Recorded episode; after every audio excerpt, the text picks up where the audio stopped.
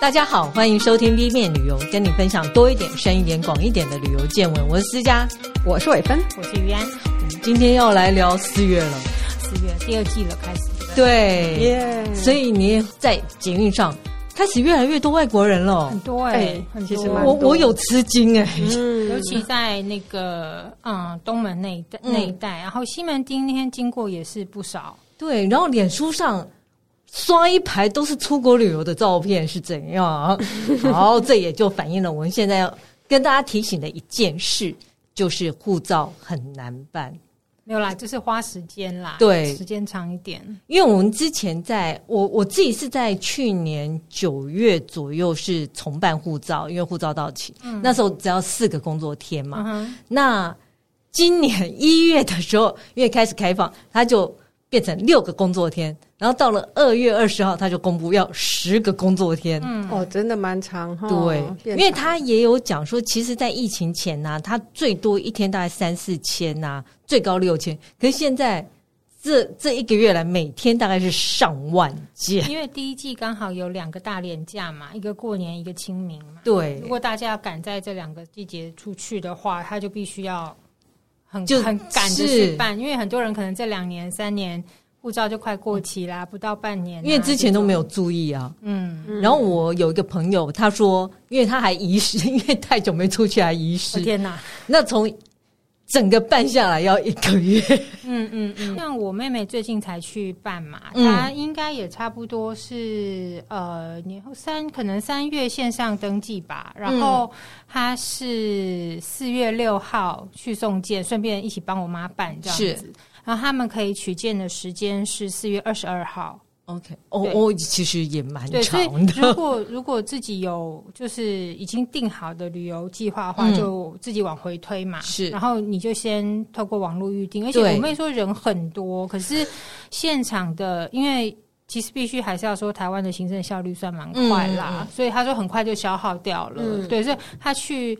九点过五分吧，嗯、去，然后他是拿一百七十号，哇。其实他不到九点半事情就做完了，哦，这样很快啊，所以其实算快。嗯、应该是说他有预约，听说有预约就速度就因为他们会分流，多他分流了，因为他以前在同一个办公室嘛，是。那现在他分开了，就是你网络约好的，他另外批一个地方让你去送件，嗯、那速度就会快很多。嗯，其实那个进管局也有讲啊，他说其实网网络预约是最好，你就不用在那边等一整天。嗯然后本来是二十天前，就是那现在已经开放到六十天前就可以预约了，嗯，嗯，所以你可以越早预约越好。嗯，然后他预约的人数本来只限制四百八十人，现在也开放到一千五百人。哦，所以我就觉得建议大家就早一点网络预约，或者是你就不要赶这一波，你就晚一点出门。嗯嗯。然后如果你是第一次办，他很建议就是用户政事务所。哦，对，邮寄那个是最快。可是我想。台湾可能很少第一次办护照了，现在都是在重办啊或遗失啊，这样麻烦。这几年有新生出来的小孩哦，也是。我们家小朋友从小学就有护照的呢，好棒。是，那我也来分享一下那个数据好了。嗯，我们二月出境的人数是六十五万，其实跟去年这时候比，成长百分之。九百九十九，很惊人吧？你跟去年比吗？是。那一月呢是六十九万，大概就是农历过年的时候，它成长是两千五百八十六，百分之两千五百八十六嘞，很惊人。对。嗯、那至于来台湾呢，如果大家有感觉说，哦，最近有很多外国人在台湾，呃，来台湾其实二月份有三十七万人，这还蛮多的。那韩国最多五万九。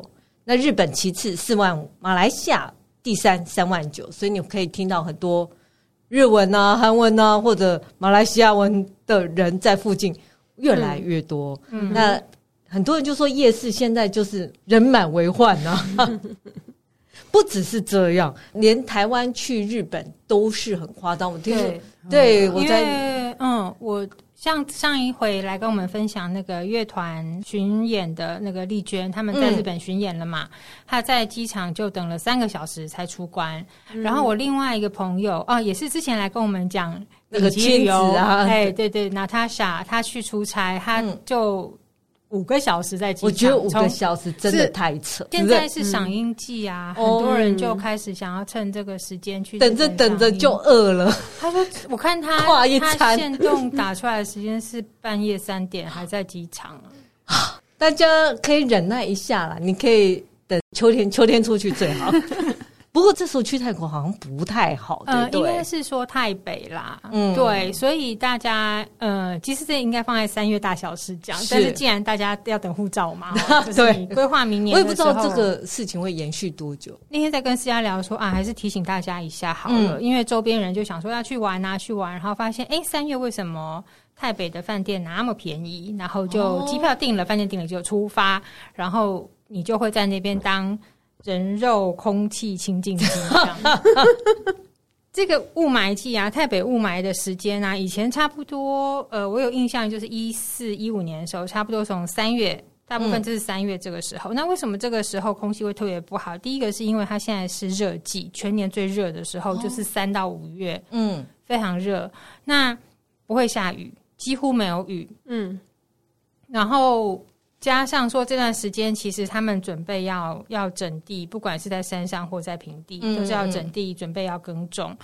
那山区的话，有些地方他们有一些呃少数民族他们自己的轮耕的习惯。我知道，就是像其实以前的人也都是用就烧掉它。对，但是我觉得我要讲那个雾霾的起因太多了啦，嗯嗯嗯，然后再加上说，第一个是轮耕这件事情，那他们会有很多的冲突。嗯，还有一个就是说，呃，你在维持干季这段时间呢、啊，其实很容易引发森林大火。对，哦哦，对。那这些干的叶子啊，落在地上来，有时候你一有小小的火苗，它是会闷烧的。嗯，然后那个火线是会在叶子底下往下窜。哦，等你窜到烟从树里面跑出来，根本已经来不及了。嗯嗯嗯，对，这是一个。然后加上说，刚刚讲说天气很热嘛，没有雨。所以通常这种悬浮粒子指数就会超级高，然后你要加上有有这些，比如说假设不管是意外火烧山，或者是不小心的灾害，嗯，嗯，再加上有一些平地，他们也是懒得租整地的机器。OK，就整片烧，嗯然后大家就烧在一起，所以这段时间其实状况是很不好的。像我们就讲数据好了，大家如果有在注意 AQI 的话，嗯，台湾昨天是还不错，大概四十上下。嗯，台北啦，应该说台北。嗯，跟大家报告一下，昨天清迈市区三百四十一到四百四十六。哦，你说台北多少？四十。哦。哦，嗯、然后在我很难想象这是一个什么样的空气。靠山区的麦顶跟麦林是四百三十二到四百七十二，就是所以意思就是像我们说，呃，到山上去呼吸新鲜空气，在清迈完全不通。这段时间不行哦。嗯、然后清莱在三月二十七的时候飙到八百六十，就是把你的脸凑在那个。机车的排气管前面，然后呼吸，然后我朋友他就是去有就是设有空气清净机的餐厅吃饭，当天里面的那个机机器已经开了哦，可是机器的数值是一百二十四。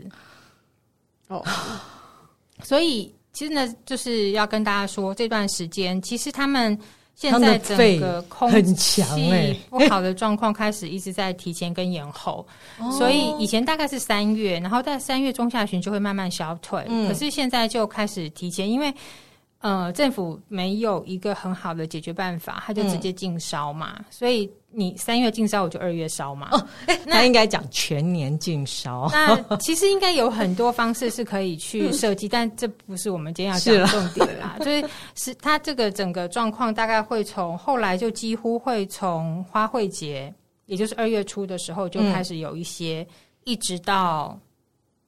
泼水泼水节了嘛？嗯嗯，昨天还非常糟，昨天也还在快逼近四百，所以最好其实三到五月最好就是不要。我会建议说最好三月不要去，尤其是三月。嗯、那你不要说呼吸道或敏感的人，你根本没办法呼吸。然后你健健康康的人，就不要把你的肺拿去 在那边搅，就真的很不好。因为而且那不是只是你戴口罩的问题，是你眼睛都会痛。对，对，对，我有看到玉安给我那个截图，就是一个警示，他是说要戴防毒面具。那个 APY 的 APP 这个画一个防毒，它不是口罩，是防毒面具。可是真的是这样子，因为那时候住在那边的时候，我出去买菜是要看这段期间出去买，尤其是到一九到二零这一段时间，就这两年状况很糟。那今年当然也很糟。嗯、那差不多都是徘徊在三四百，有一天甚至快要飙到五百在市区，所以那时候我是要看 APP 出门买东西的，就是、嗯、哦，今天下午会到，会降到一百二，可以出门。然后一样，我也是两层口罩，然后戴那种、嗯、就戴太阳眼镜，是整个可以盖住，因为它的落尘也很多，对，对，眼睛会痛，然后你真的、嗯、要常洗头，呼吸回来，你 就只是去超市买个东西回来，嗯、你都还是会觉得喉咙 K K 这样子。嗯对，所以好，好惊人。嗯，是说如果大家在排行程的时候，就是尽量啦，避开。不要在这个时候去。欸、那所以你会建议的是说，是泰北地区，还是说泰国从？其实主要是泰北，泰北。那泰中以南就曼谷其实有时候会有，但是它没有像泰北的状况维持这么久，嗯、就是整整一个月。但它有一年也是，我忘了在哪哪一段时间也曾经突然出现。但曼谷的状况可能比较跟城市大城市的交通、哦、交通是有关系的，嗯嗯，所以它不会往下。我说台北的那些没有，就几乎都停在那边。哇，对对，然后就是清迈、清莱、呃难府、帕府，就其实都是啦。对，这这段时间就是最好不要去啦。其实我是建议不要去啦，因为连清迈人他们都想逃。逃离那边就是想往南部走。那如果你这段时间真的有空想去泰国玩的话，可能海岛是不错的选择，尤其是就往南一点。对，尤其像苏梅岛，它又是干季，你去玩会很舒服。嗯嗯嗯，好吧，大家小心一点。嗯，对我也可以跟大家提醒一声，我们台湾从四月十七号开始，那个大众交通工具上就不用再戴口罩了。哎，对，对对对对。呃，其实很多人有时候会戴口罩，是因为。一下子要上公车，一下子下来，然后我就忘记，所以干脆一直带着。嗯，那如果现在可以不用带，那大家就自己斟酌，看自己要不要戴，这样就好了。嗯，嗯，那四月其他地方发生什么事呢？当然三月就是去日本追樱花喽。嗯，那就接下来我们就要去荷兰追郁金香。嗯，荷兰的霍肯霍夫花园，好漂亮，霍夫公园。对，它的花季是三月二十三一直开到五月十四。嗯，那其实呢，郁金香没有这么早开，它现在开的是风信子跟一些早开的郁金香。嗯，等到四月底五月大，它就会开大朵的郁金香。嗯嗯，所以大家可以去看。然后他是说，他们从前一年十月到十二月，大概在耶诞节前，他们就有四十个园丁。种了七百万颗球根下去，对，所以大概的七百万，所以你可以看到七百万株花，而且品种都不一样。那时候去看的时候，它其实规划的非常好，然后颜色啊什么的都调配的很好，所以整个花园走起来是很舒服的。是，那我记得那一年去的时候，好像还刚好碰到，就上面有樱花梅花在飘，哦、下面是郁金香这样的时候，大概四四五月的时候，四、嗯、月底五月初那时候去，就是你可以同时看到很多花这样子，然后它里面也会有一些以前那种。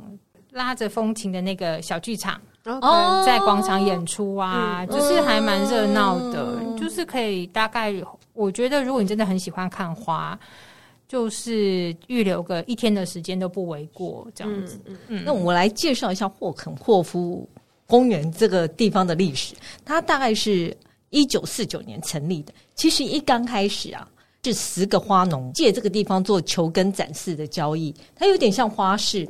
所以他就让大家看哦，他有花，让你可以来买球根。到现在其实他们还是这个功能，所以现在是有好几百名花农都在这里继续展示球根。也因为这样啊，他的花园是你不能踩在花园里面，因为他每个花园都私人，就是属于某一个花农所有。因为他在展示嘛，所以他的规定就是你不能踩进去，你必须要保持在他的一个步道上面。那至于门票多少钱呢？它门票有很多种，然后我觉得也很方便。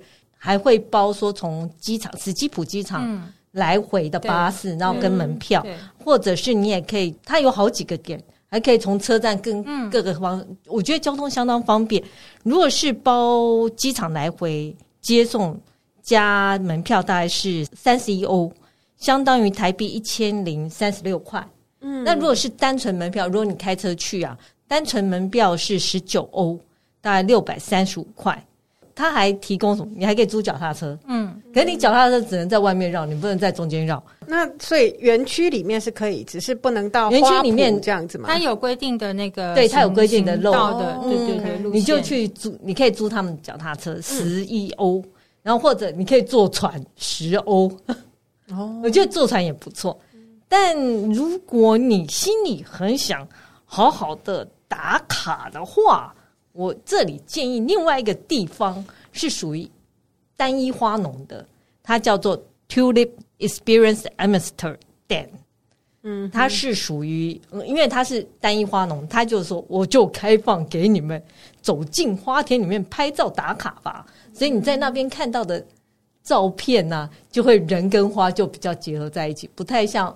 霍肯霍夫花园是人离花园花比较远，不会，其实蛮近的，哦、是蛮近，蛮近的，因为它其实那个 走道啊，嗯，就是跟一般你到公园看到一样，它只是不愿意让你跨进去。哦，OK，就是你在大安森林公园做那些事情，嗯、请不要在那里做这样子。就是你就站在花，就是可以蹲在花前面，它是会有有的地方，我记得好像有拉线，有的没有。哦，okay、可是很明显，就是它是、那个嗯、它会有区隔。对对对对对。那这个 Tulip Experience Amsterdam 它是可以进。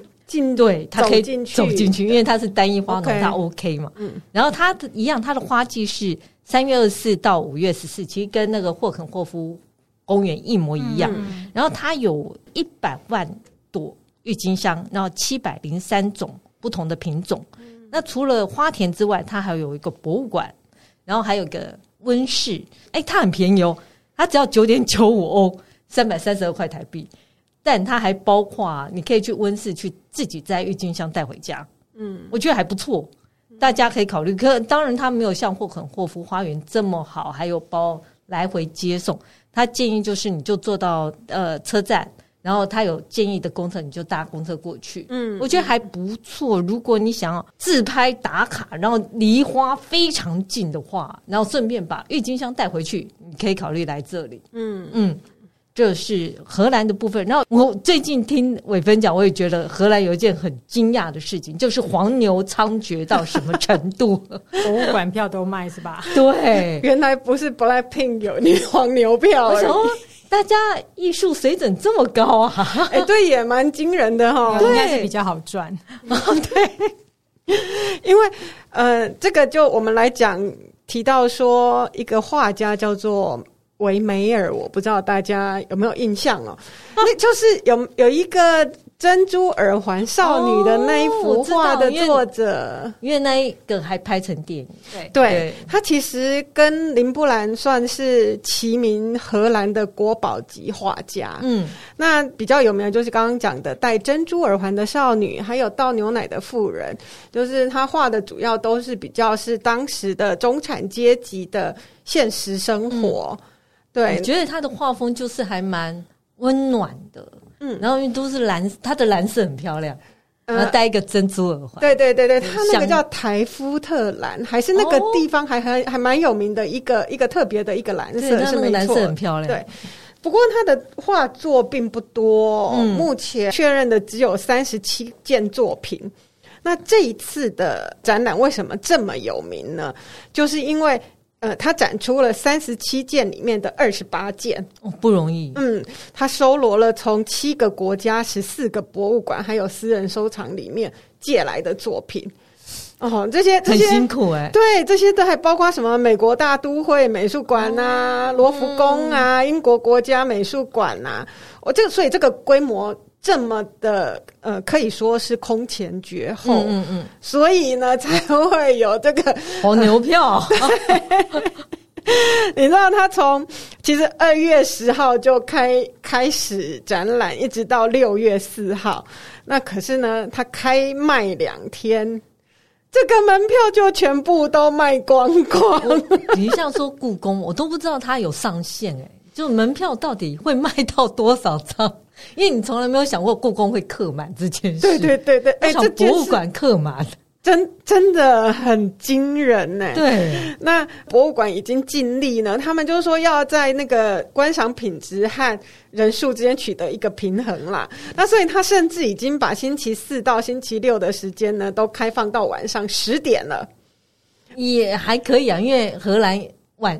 我记得他们夏天晚上很晚，那个，对对对，而且博物馆里面应该比较没有问题，是对，可是还是现在还是都已经卖光光了。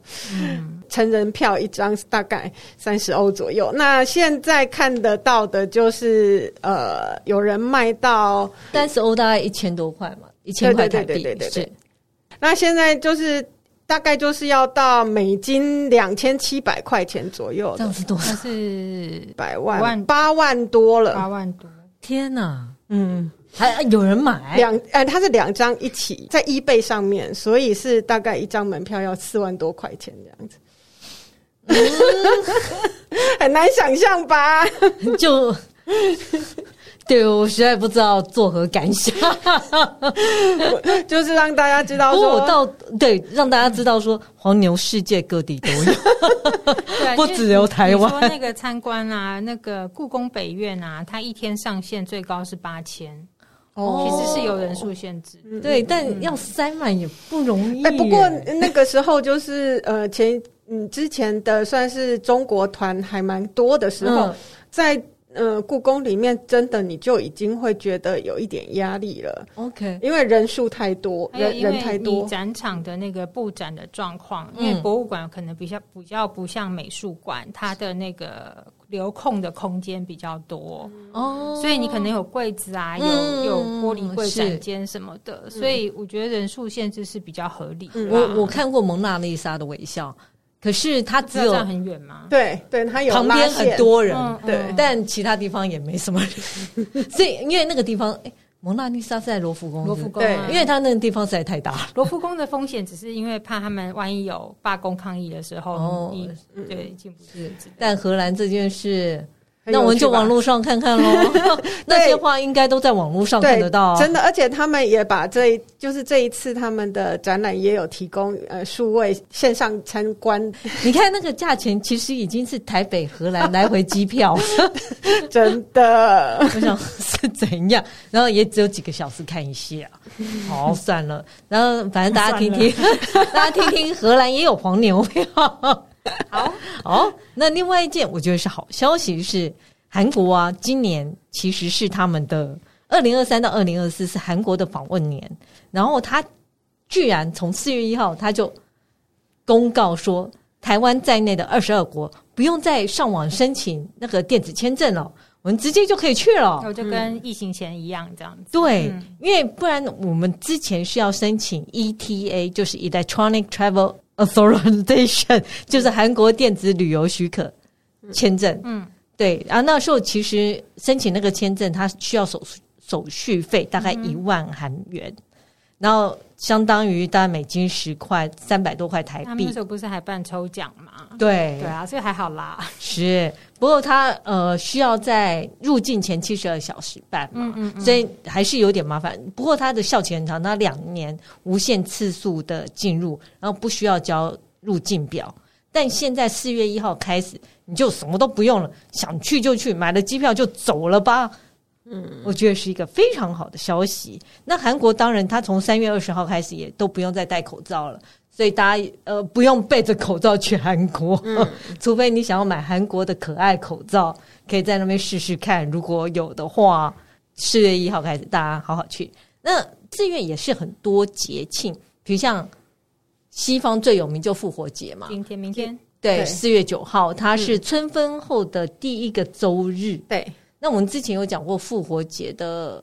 原因，我们可以回去听听看。对，大家回去找一下，去看那部什么《童话岛中英》，是不是？哈哈，哦，对，我有看过。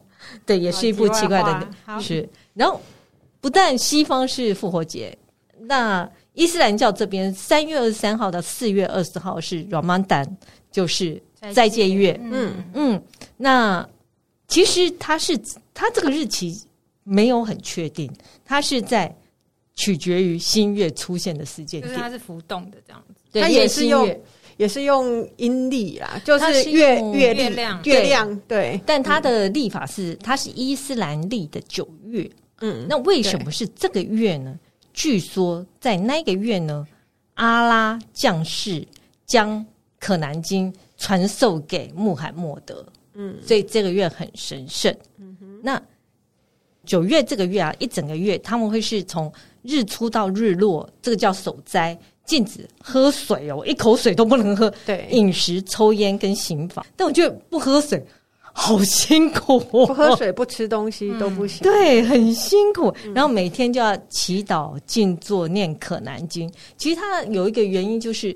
他希望提醒众人，穷人很苦难，那我们要接受阿拉的引导。嗯，那伊斯兰教认为创世者就是阿拉，他是唯一造化养育万物的真主阿拉。嗯，他应该要祈祷五次的样子，平常就要祈祷五次哦。那一般日子，好，再就是五功之一，伊斯兰教的五功之一。伊斯兰教的五功就是伊斯兰教徒需穆斯林必须要守的，叫做念。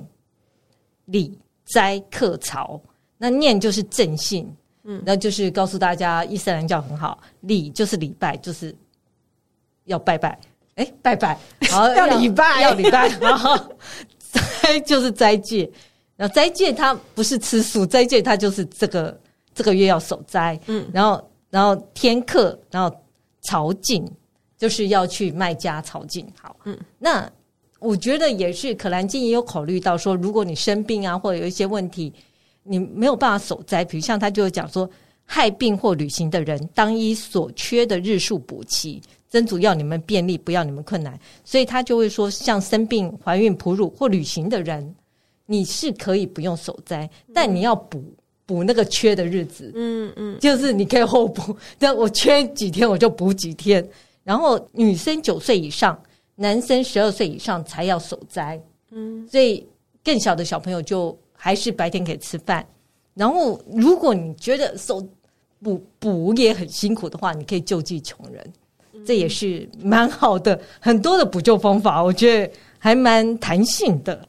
那我觉得很有趣的一件事是，呃，台湾其实有接待很多穆斯林的旅行团，嗯，那在这个月啊。我有看到有些饭店还特地准备了，因为斋戒月嘛，他准备了清晨专属餐盒，嗯，然后是四点半就准备给你，因为要在日出前嘛。那在日落后，他就准备了夜间的清真料理给大家吃。嗯嗯，我还蛮贴心的。其实你想，就是在中东地区那边的饭店啊，嗯，比如说杜拜啊、卡达啊，也是一样，嗯，他们也会特别为这些就是必须要守斋戒月的旅客们准备一些可能是呃入夜之后的一些甜点啊。我们之前有提过嘛，然后甚至有那种养生度假村啊，他会开那个专案，就是在这这个月，他甚至会帮助旅客，就是怎么样去。循序渐进的去适应斋戒月这段时间的饮食，这样、哦、其实我觉得相当棒，因为你知道一六八减肥法最适合这个月来举行。好，因为刚好你要改信伊斯兰了，可只有一个月可能没有办法，我也没有办法五次斋五次拜拜，但一六八就是跟斋戒月可以。完美的契合，然后这个月你就瘦了，所以大家可以好好的考虑一下。不过我想，就是最主要也要提醒大家，在这个斋戒月的时候，你到伊斯兰教国家、印尼呀，印尼，对、嗯、这些地方旅行的时候，就要比较小心。他们可能呃提供的餐点啊，也会比较少。对，对，然后就是有一些他们会呃那个时间就一定要拜拜的，哦、几分钟会轮班啦，对对对对对，是会轮班。我的意思是说，你就要体谅一下，嗯、而且也要知道这就是他们的习俗。我有看了一下，他说印尼其实是全世界穆斯林最多的，他有两亿人。嗯嗯，在戒月的期间，他的餐厅因为餐有些餐厅还是有营业，或者小吃摊，他四周就要围起布来，在白天的时候，嗯、然后。也最好不要在穆斯林在这个月不要在他们前面用餐，嗯、对他们不礼貌。如果你不是去很大的观光城市的话，对。嗯、然后，因为的确他们在挨饿，然后你在他们面前吃炸鸡，对，我觉得不太礼貌。哎，对，他们在这个月也会上下班比较弹性，嗯，比如像他就会让穆斯林比较早来，比如像说。呃，四点半日日出就赶快来，嗯，然后赶快上完班就回去，嗯，因为他体力可能会不够，因为还不能喝水，嗯，我觉得很辛苦。不过他们在那个这个月，他们就百货公司会举办深夜大拍卖，听说生意超级好哦，就是 midnight sale，百货公司十二点开，然后狂卖。因为大家需要发泄一下，晚上就大吃大喝、大买。对，那当然，呃，到四月二十一号，他们就会开斋开斋节。嗯，那一天就会让那一天就是穆斯林最高兴的时间，所以那一天会做很多庆祝活动啊，或者像印尼这些穆斯林国家，他们就会放一个长假。这大家也要注意，就尽量呃呃看一下时间，然后。可以避免，因为他们放假的时候，可能你就有一些服务没有。嗯，对，大家注意一下。嗯，这是斋戒月。那还有一个呢，就是尼泊尔。对，这也是这个月发生的事情。尼泊尔啊，我觉得也是跟大家现在喜欢亲近大自然，因为台湾也是。台湾这一两年来，我觉得登山的人好多，登山走步道很多。你常常就听到说有山难啊，或怎样或怎样。尼泊尔也是。他本来其实只是禁止个人登山客上圣母峰，嗯，可是他现在扩及整个国家，就是只要你要去走步道，都必须参团或者雇一个领有执照的向导，嗯，因为到尼泊尔，尼泊尔境内有八座全球最高山嘛，然后它是一个山国，所以很多人去那边走步道或怎样。虽然这个是很赚钱，但同时搜寻跟救援登山客的代价也很大，嗯。对，然后有一个人就讲说，其实以前啊，大部分会去走这种步道或登山的，都是资深或有经验的登山客。可不知道为什么现在就是一群一群那种马卡旅客也去走步道或这样，就没有评估自己的能力。对，那尼泊尔政府其实很难去一个一个过滤，他干脆就全部大家都一起给我请，嗯，有有执照的向导，这样就比较好。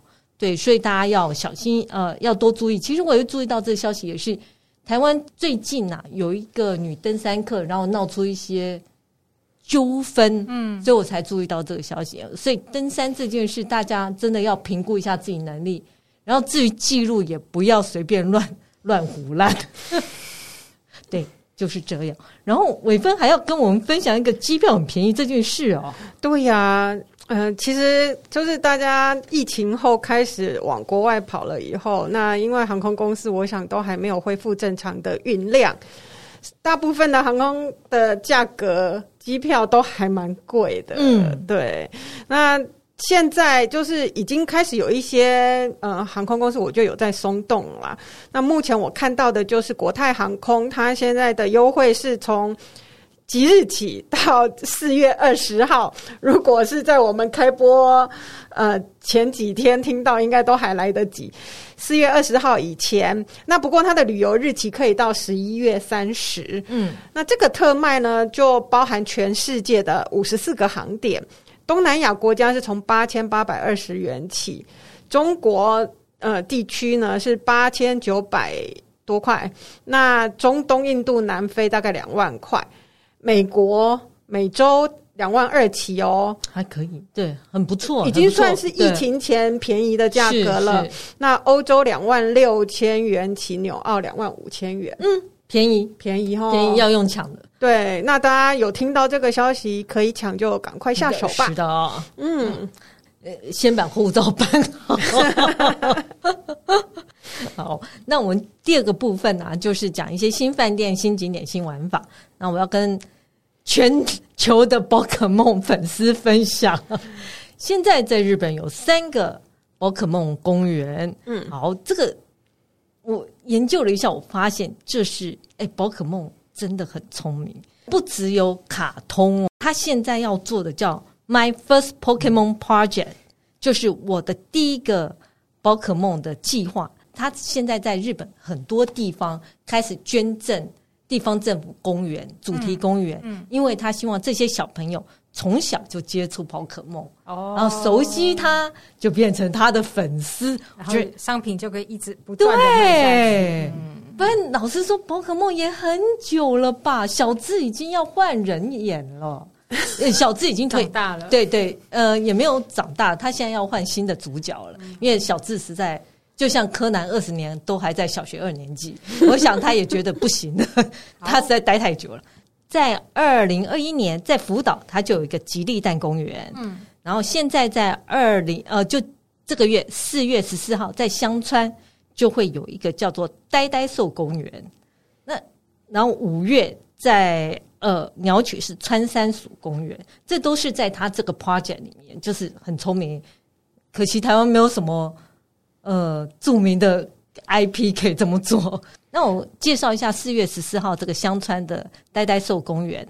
它为什么香川要用呆呆兽公园呢？是因为香川其实这个地方战旗乌龙面很有名。嗯，战旗乌龙面叫五洞，呆呆兽叫亚洞，他觉得很像，哦、所以他就用呆呆兽就变成他的观光大使。嗯，然后他就是一个粉、嗯、粉红色的呆呆兽。对。然后我觉得他真是铺天盖地的把它用到极致。饭店有呆呆兽的主题套房，还有呆呆兽的巴士、呆呆兽的游轮、呆呆兽的计程车，就是外面都有呆呆兽。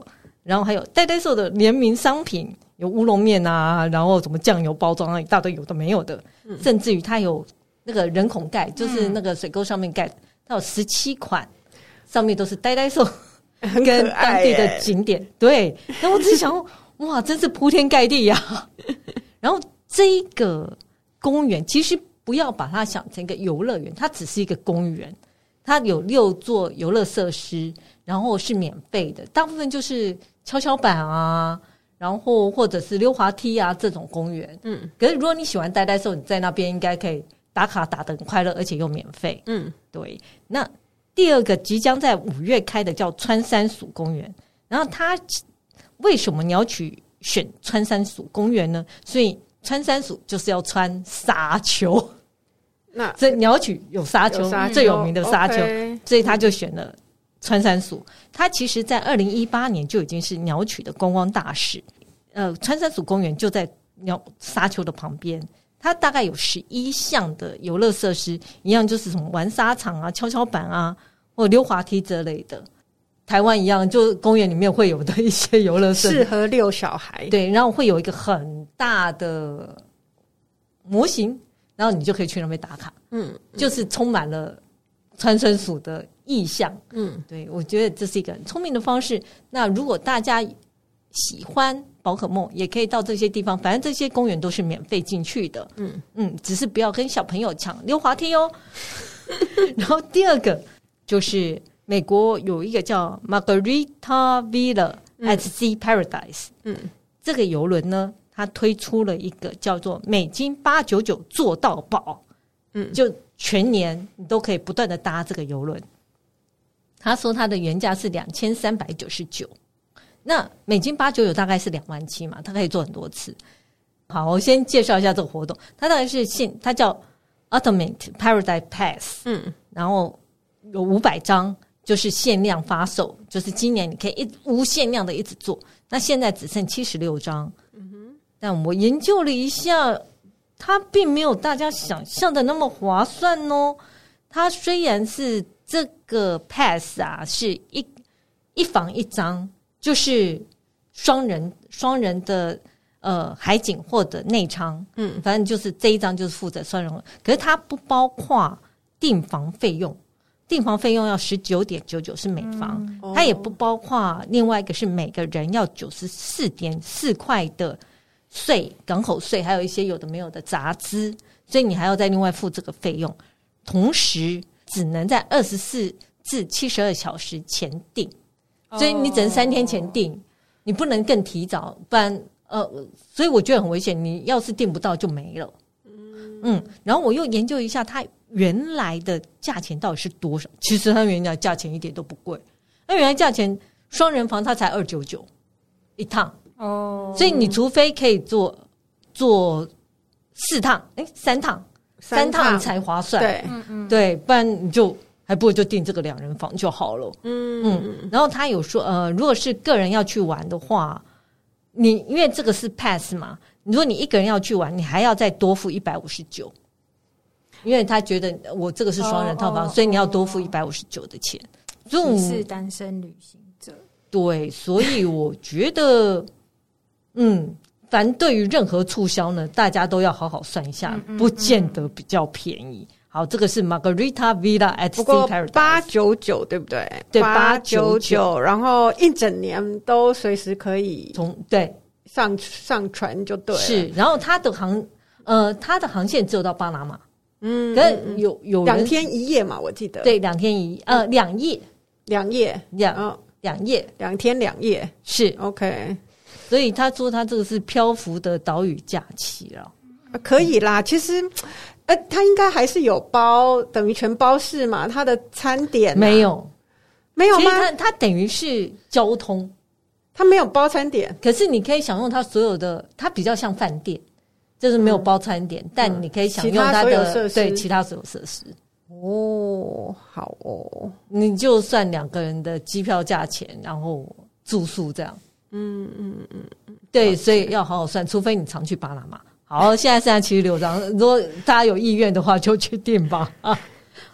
那另外一个我觉得还蛮有趣的是，南北韩有个非军事区，嗯，这个是在因为韩战是一九五零年，叫到一九五三年。那他们最后就设定了这个非战区，非战区是一九五三年设定的，两百五十公里长，四公里宽的一个的那个地方，我有去过，其实很好玩，嗯，就是你可以进到一个房间，然后你可以这样绕过去，可以绕 绕到北韩的一圈，再绕出来。不过那个都要事先申请啊，嗯，可是也因为。这个是非战区嘛，所以周围都没有什么建设。也因为这样，这么多年来，已经差不多哇，就是七十年了。因为所以这个地方生态保育相当好，哦、有很多候鸟啊，或者是草原就生、嗯、对。所以它现在呢，从四月二十一号开始，它开放周围的十一条和平步道，大家可以上网去报名。它必须是有 guide 就是你要预约是导览行程。然后他会带着你去走这些步道，然后可以用走的或者是搭车的，就从南韩过去。对对对，当然 这是南韩的。北韩除非呃北韩目前没有开放这条步道，所以你就是从南韩进去，然后就去报名这个，所以你就可以在周围绕一绕。嗯，听说因为生态保护相当好，所以可以看到很多候鸟啊，或者一些昆虫，或者是。小动物，嗯嗯，所以四月二十一号上网预约，趁着这个四月一号免签证可以去看一下。嗯嗯，这个就是这个单元有一些新饭店啊，或者新玩法。嗯嗯，然后第三个单元就是我个人觉得很有趣的，呃，因为我上次就讲到，上次有一集我们在介绍一些排行榜嘛，嗯，那我就发现，天啊，这世界有好多排行榜。所以我决定每个月来介绍一个排行榜。好，我现在来介绍这个，这个就是快乐排行榜，全是全球最快乐的国家。这是联合国永续发展方案网站选出来的。然后它是，呃，这是一个非政府组织。这个快乐排行榜啊，是从二零一二年开始，就是有定期公布。哦，这样也十十一，对，十一年了，十一年。然后他呃评估的国家大概有超过一百五十国，可是他的评估的标准是让他们国家的人民自己评估他们的生活品质，包括什么社会援助啊、收入啊、健康啊、自由度啊、有没有贪腐啊，这样由他们人民自己讲。嗯，然后他们就选出来了。当然，照样还是北欧国家最多。那我可以介绍一下，呃，前十名。芬兰、丹麦、冰岛、以色列、尼德兰。尼德兰，大家虽然还是讲荷兰，但其实它已经改名叫，它不算改名，它的正名叫尼德兰。嗯嗯，因为荷兰只是尼德兰其中一块。嗯，然后瑞典、挪威、瑞士、卢森堡、纽西兰这十国是前十名。那我们可以看到呢，其实像以色列，他其实呃，他之前是第九名，他这一次升到第四名，然后好前面，哦。对，然后他们觉得啊，可能是经济复苏快哦，所以然后他们社会的连结很强，因为以色列人其实跟我们也差不多，就家族家族性很强。嗯，对，这是以色列。那至于我会讲一下乌克兰，乌克兰的生活满意度，他们对自己的满意度其实跟疫情前一样，我也觉得还蛮吃惊的，就是他们很满意他们现在的生活。乌克兰很后面，但他们只是跟疫情前一样。OK，嗯，然后像卢森堡，呃，大家也许不知道，所以呃，他这一次第九名嘛。其实它是全世界呃全球最有钱的国家之一，很多人都会想说，为什么这些国家会在前面？有几个理由，比如像他们教育还不错，有些教育是免费的，那有些失业率很低，然后犯罪也很低。但我另外查了一个网站，叫做自杀率最高的国家哦，你知道芬兰好几年都蝉联最快乐的国家，可是它自杀率呢很高，嗯嗯嗯。根据世界银行的统计，芬兰的自杀率啊，在二零一九年，它呃二零二零年释出的呃数据是二零一九年，它是第排名第二十六，其实相当高，还好啦，二十六很高哎、欸，那比例它有它有一个几万人什么十万人死十五点三哦，然后三分之一。自杀的都是十五岁到二十四岁的人。有听说最近呃，就是这种青少年自杀是蛮大的一个问题。对，台湾也是哦。可是你要思考，芬兰已经是第六次蝉联最快乐的国家，他们自杀率这么高，他们人民是在自我欺骗吗？就是说，没有没有，我很快乐，然后去自杀。觉得很快乐的人跟自杀的人又不一样的人。对，所以他们就两个极端。对啊，对啊，对啊。哦，那当然，像瑞典啊。瑞典它是空气跟环境污染低，然后它的排名也很前面。可是瑞典自杀的人也很高啊，对，它排名第二十八。嗯，北欧国家都仅次于呃，就大概两名之后，仅次于瑞典。我也有听过一些说法，说有可能是他们的那个日照时间很短，对，对，是。然后他们对于自杀文化的态度也不太一样，嗯，跟我们不太一样，他可能没有觉得。自杀很不好或怎样？嗯，然后事实上，呃，以瑞典来讲啊，虽然它是最快乐的国家，可是它在一九六零年代啊，它在已开发国家当中，它自杀率超高，是非常惊人的。嗯嗯，那我也来见，我根据这快乐的十个国家呢，我来排序一下他们自杀率的先后。好啊，其实以色列还比较快乐，以色列第四名嘛，但以色列的排名。还蛮后面的，他是一百二十七名。它这个统计是一百七十九个国家，它排到一百二十七。会不会会不会以色列人，反正你不高兴，你就去打仗就死了，也可以。但打仗不一定会死。然后你你可能你可能嗯经历了生死挣扎，你就没有这么想死了。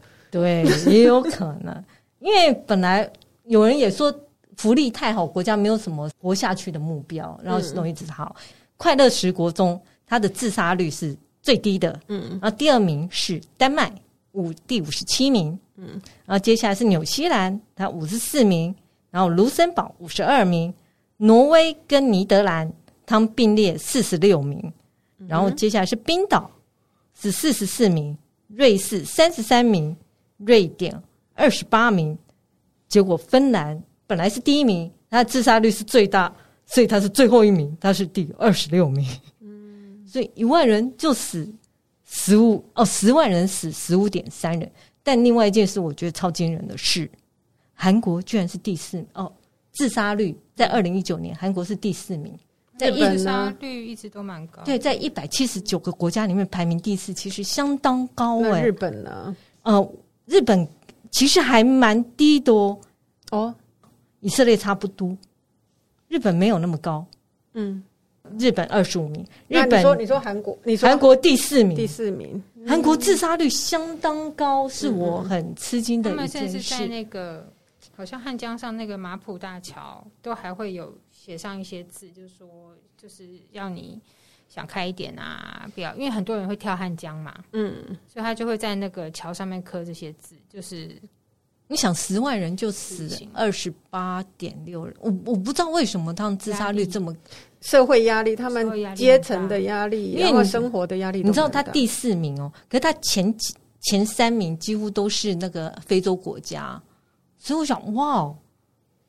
好好好好吃惊哦！嗯，对，那日本是第二十五名，因为日本，嗯，你也常常看到有时候那个什么发生了一些什么事，然后政府官员就自杀了。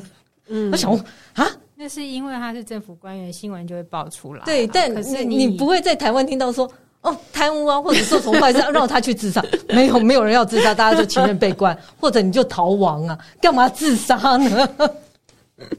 就。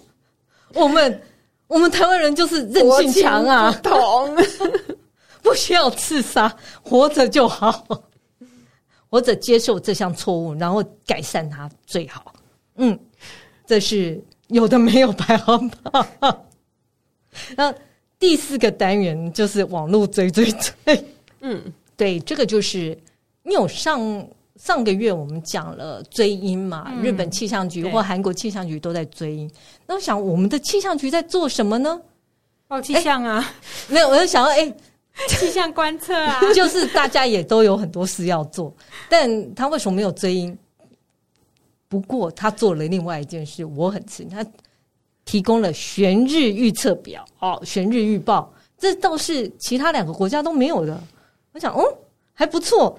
我看了一下他的悬日预报啊，在今年度，嗯，呃，台北市忠孝东西路新生高架以西，在四月三十号的晚时，呃，傍晚五点五十七分就有悬日，嗯，然后大概四月三十日，五月一号、五月二号是在忠孝中西路，五月三号、四号、五号是在峨眉街，嗯嗯，对，然后接下来要到八月，台北市还有，然后九月。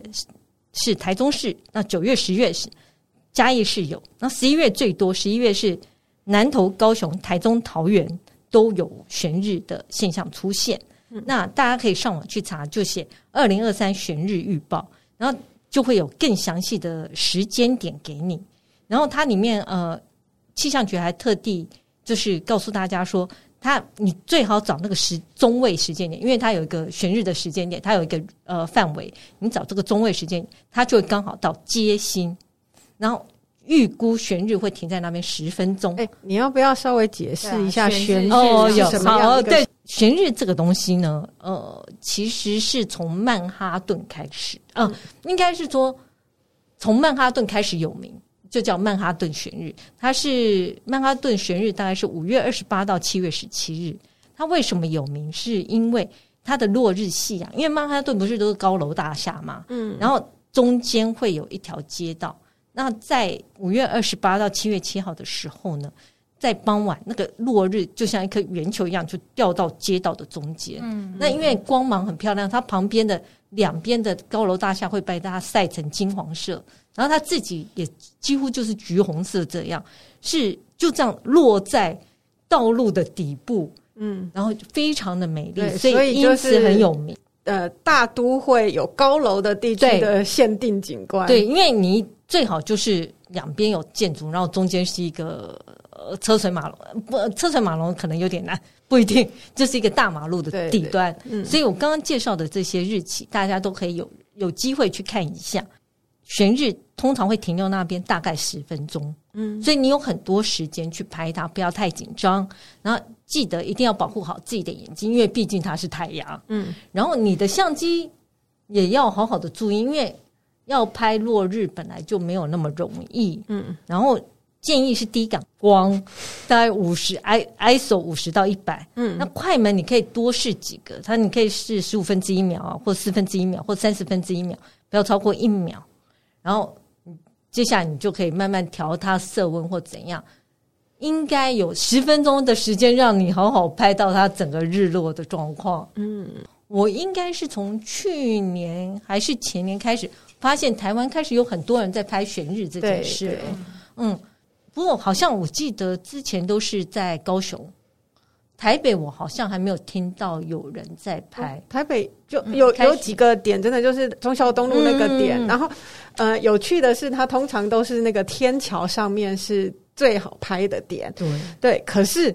可是现在又很多天桥都慢慢在拆除，哦、对，所以很多好的那个 spot 都，所以你自己以后没有的，你可以事先先去勘勘察一下。对，就是基本上四五月就是忠孝东西路跟峨眉街，嗯，你马上就有机会去试一下你的像，你的手机能不能拍到旋律，是相当美丽的一个景观。嗯。嗯，那今天就到这里，那下个月我们再跟你分享一些更有趣的一些大小事。